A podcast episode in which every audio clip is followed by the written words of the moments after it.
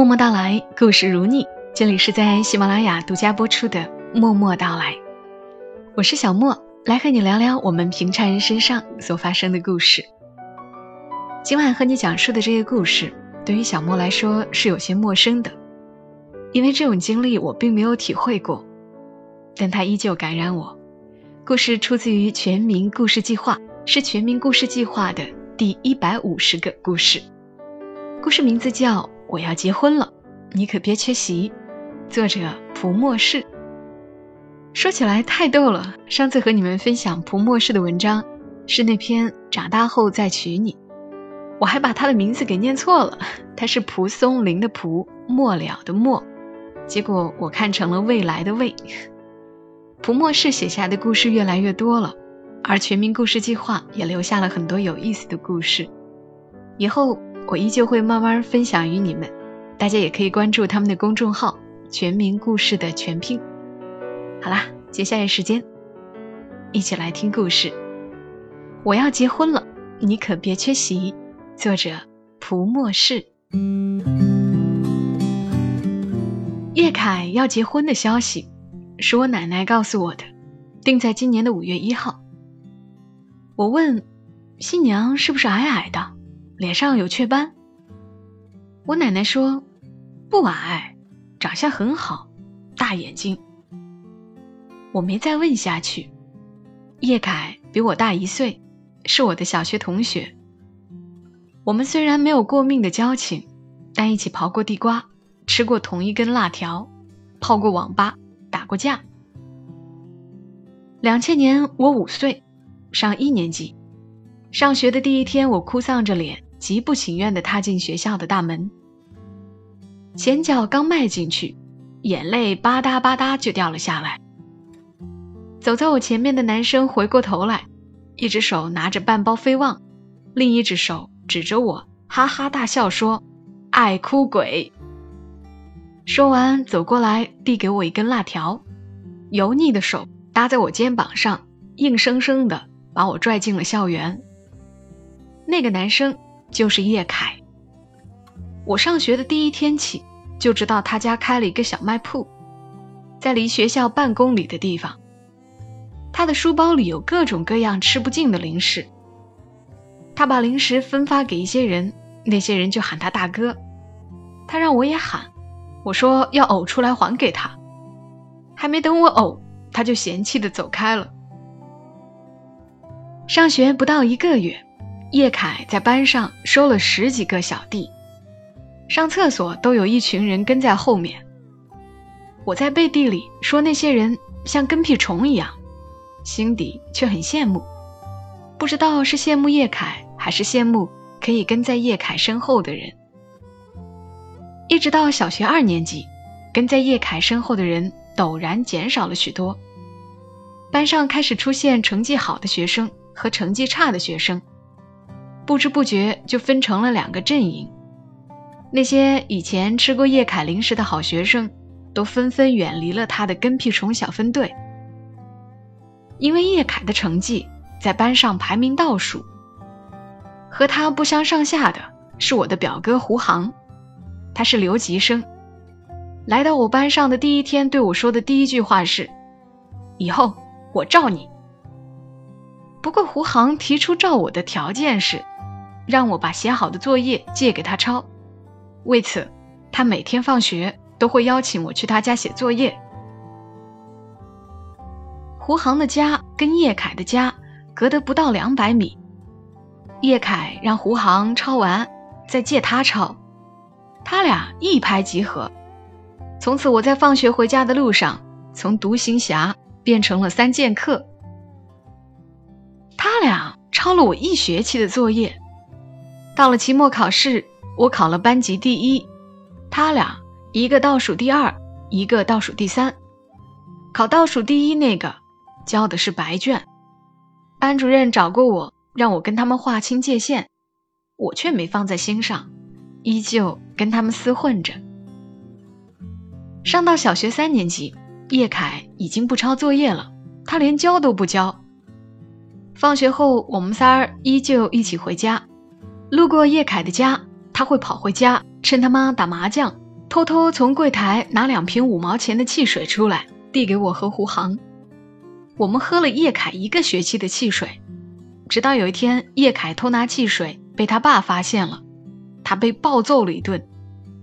第二天，叶凯笑嘻嘻的拿两毛钱的唐僧肉给我俩，塞进口袋里，装作若无其事的朝我们跑来，又若无其事的跑回去。胡航不喜欢吃零食。他把唐僧肉都给了我。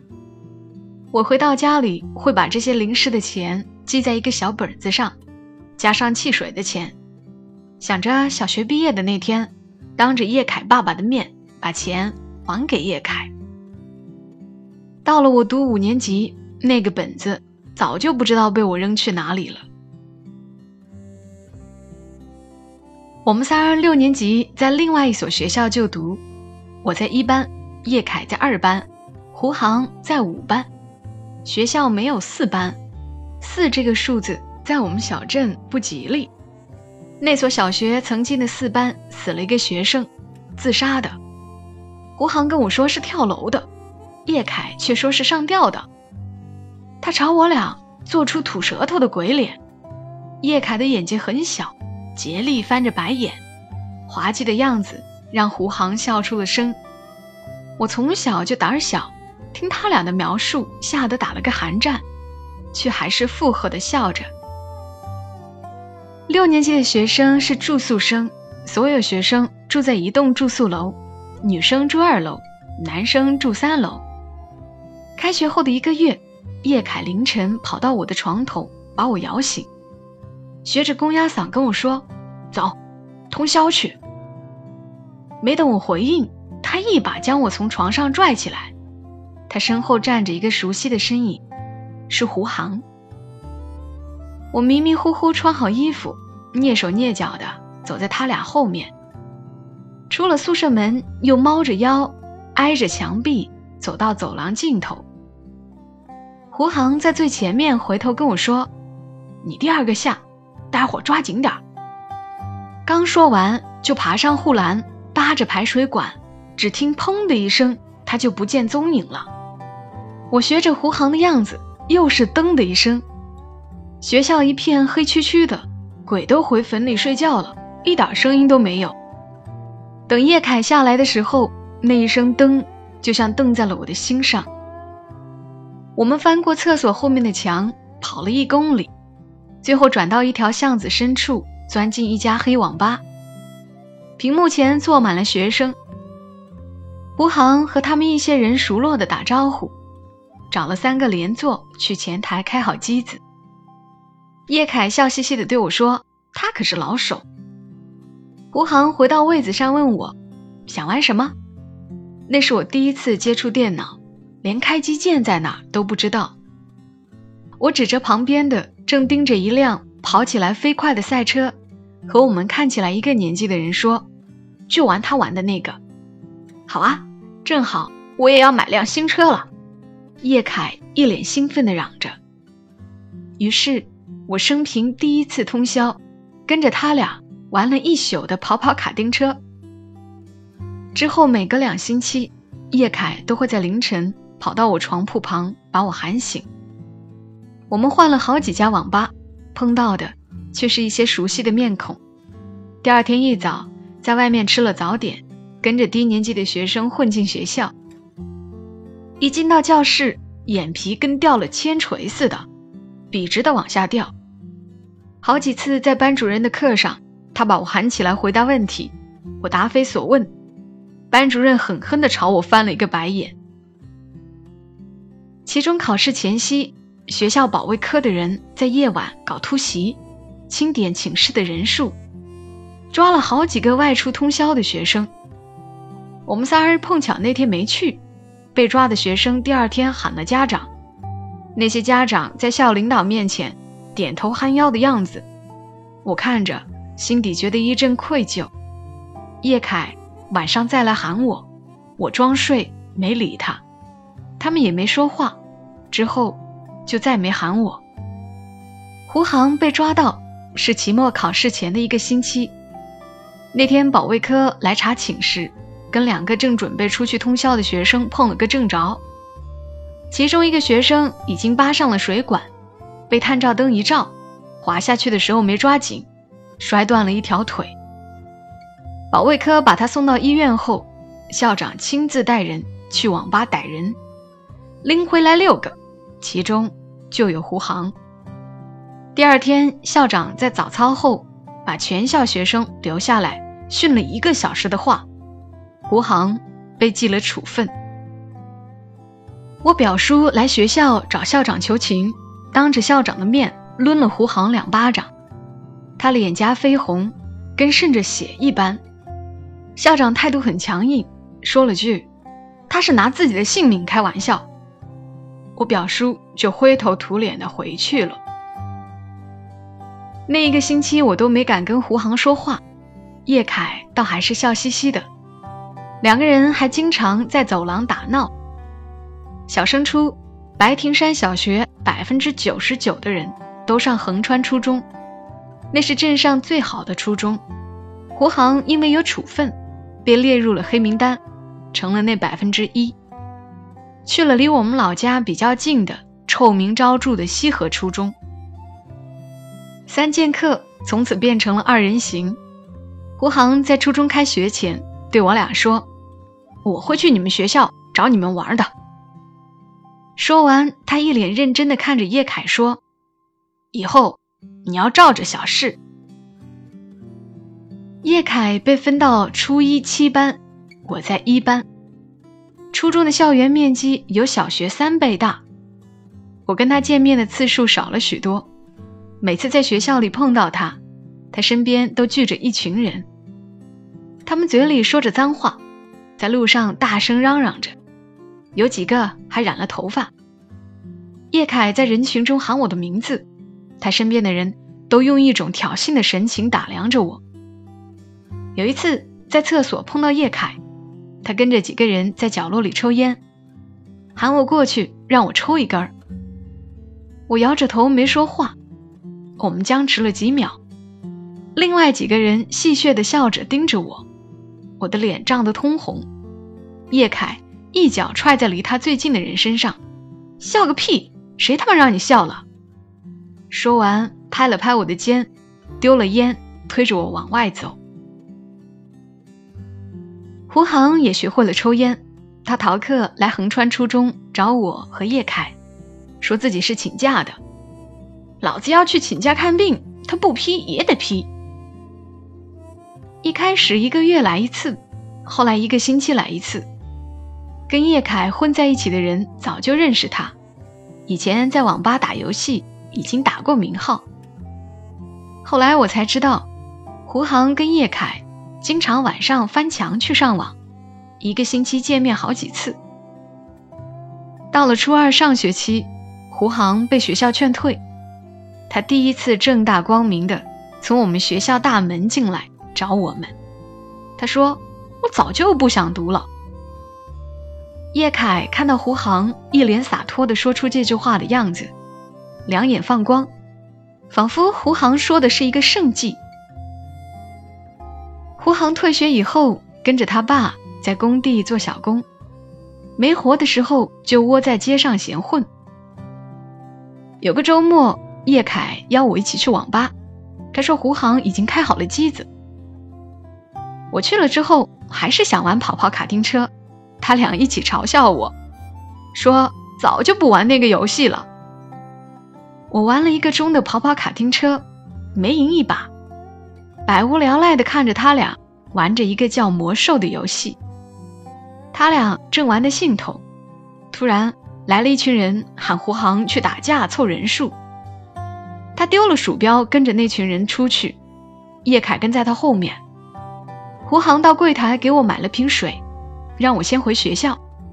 叶凯用一种不可置否的语气对我说：“你就不要去了，真的干起来，我俩怕顾不上你。”我看着他俩坐上那些人的摩托车，没一会儿就绝尘而去，像是诀别。叶凯跟人打架后，我在学校碰到他，他脸上有时贴着创可贴，眼睛肿起来，显得更小了。在横川中学，叶凯渐渐混出了名声。我班上几个跟他混在一起的学生，有次来问我：“你跟叶凯什么关系啊？看他跟你挺熟的。”我有些显摆的说：“他是我哥。”他们听完后肃然起敬。那段时间，班上有一个叫于小梦的女生，给我写几封信，说喜欢我，还在课桌上用小刀刻上我的名字。她个子比较矮，脸上有雀斑。读六年级时就跟男生混在一起。我们每周四被分配到一起倒垃圾。她读初一的男朋友知道这个事后，有一天带着一群人在我的班级门口堵我。在我一筹莫展、做好了挨揍的准备时，叶凯带了一群初三的学生来到我班级门口。于小梦让我先回教室，有人喊：“教导主任来了！”他们一群人瞬间都散了。我从其他人口中听说的，叶凯最后带来一群人，在晚上将那个男生揍了一顿，还警告那个男生。你以后再找他麻烦，老子让你进医院。初中最后一年，于小梦跟叶凯走到了一起，成了他的女朋友。叶凯有好几次来班上找于小梦，看到我也只是招招手。叶凯染了头发，打了耳钉，一副玩世不恭的样子，跟穿着校服的我像是两个世界的人。中考前的一个月，叶凯开始逃学，每周的周一通报批评上都能听到他的名字。临近中考，叶凯跟于小梦一起报名去了职校。走之前，他把初中三年买的崭新的文具托于小梦带给我，还传话说：“好好读书，早点考上清华北大。”叶凯家的小卖铺。在那一年扩建成了大商店，有时候去买东西碰到他在柜台收钱。胡航的爸爸拦下来一个工程，他再没偷懒的时候。我中考考上了县城的一中，学校一周只放半天假，只有月底回家见过叶凯几次，见到胡航的次数更少。我们只有在过年的期间聚在一起。胡航骑着摩托车带着我俩去镇上的游乐场玩。我读高二那年，叶凯技校毕业，跟着他叔叔去了外地打工。在他走之前，约了我们俩一起去吃烧烤，当做给他践行。他俩喝着酒，我因为喝酒上脸就没喝。吃到一半，我问胡航：“以后什么打算？”他说：“不知道。”我爸让我去当兵，体检已经过了。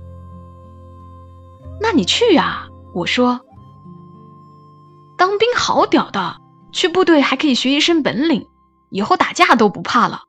叶凯嚷着：“去个屁，还不得先掉几层皮，没出来就累死在里面了。”胡航愤愤地说：“要是去了，得好几年，就见不到面了。”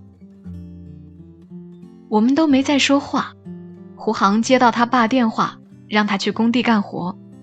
他把酒喝完，对我们说：“打架，记得要报警头部。”说完，挥了挥手，走了。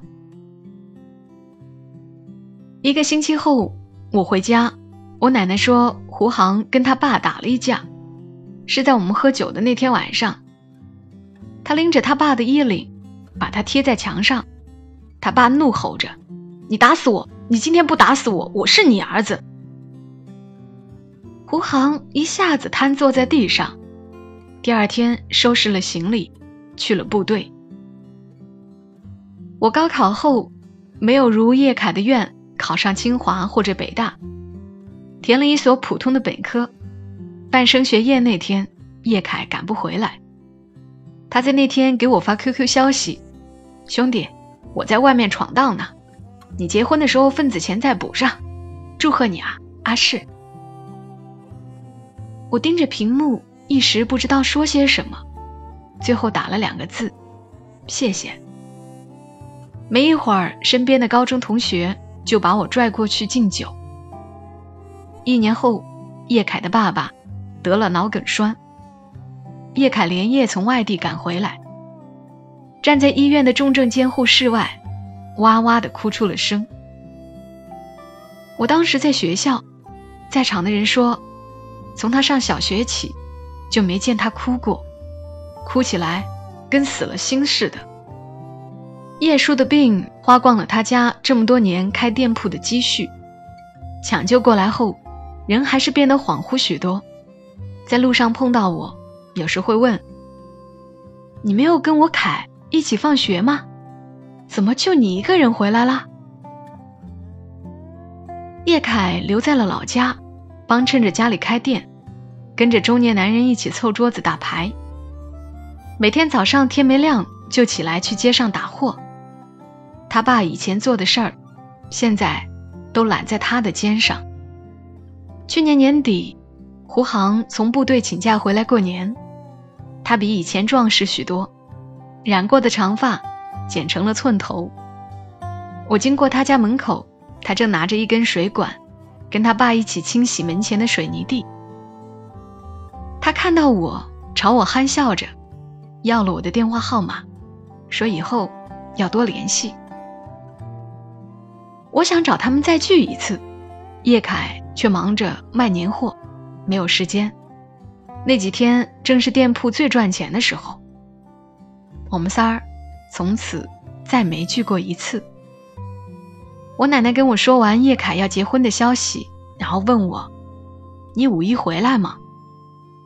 我沉思了半会儿，说：“再看。”吃完晚饭，我们出去散步。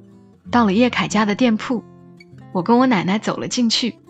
叶凯正在抽着烟，背对着我跟人打麻将，嘴里叫嚷着：“三条，三条。”我走到柜台前，寻思着要不要买点东西喊一下他。走近了，才看到在柜台隔壁的房间，门敞开着，墙上挂着他的结婚照，新娘是我不认识的人。他侧着脸望着叶凯，叶凯目视前方。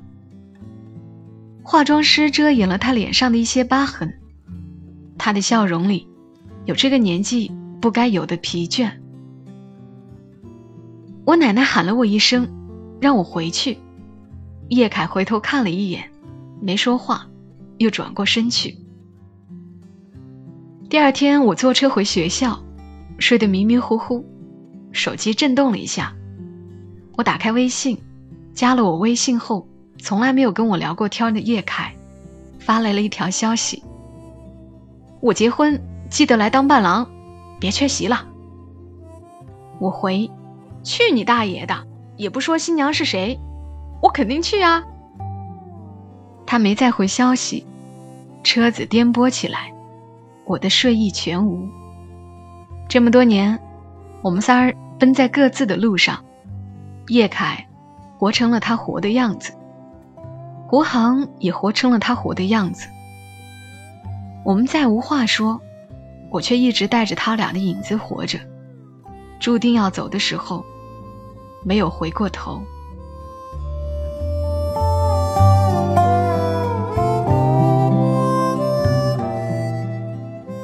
好啦，今晚的故事还挺长。不知道你没有听过瘾？